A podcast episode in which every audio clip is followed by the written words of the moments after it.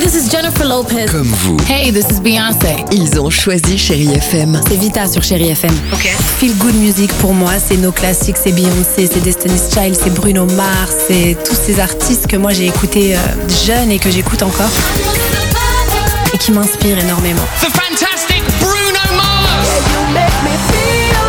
J'adore Chéri FM pour ça. Chérie FM, Chérie FM. Chérie FM. Feel good music.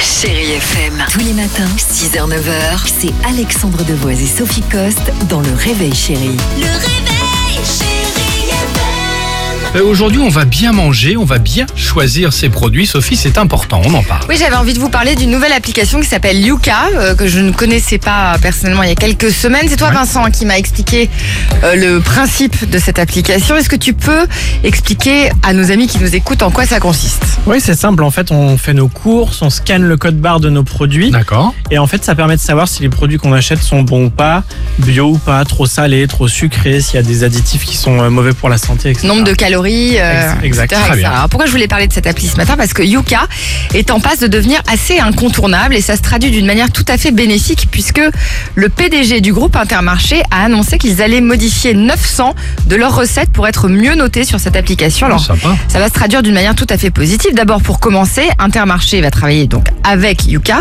pour rendre ses produits meilleurs au programme retrait des additifs.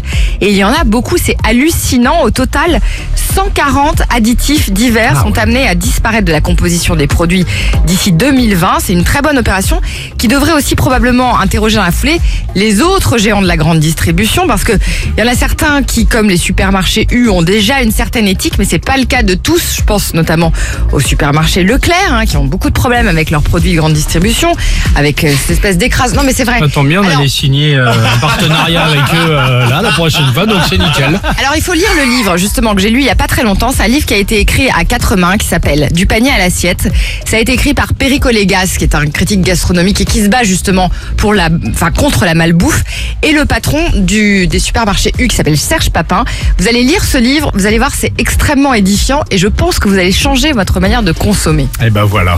Merci et, en et tout il cas. balance, il balance beaucoup sur euh, sur euh, comment il s'appelle euh, Sur- euh, Jean-Michel Edouard ou Jean le patron de On Leclerc, avait compris. justement.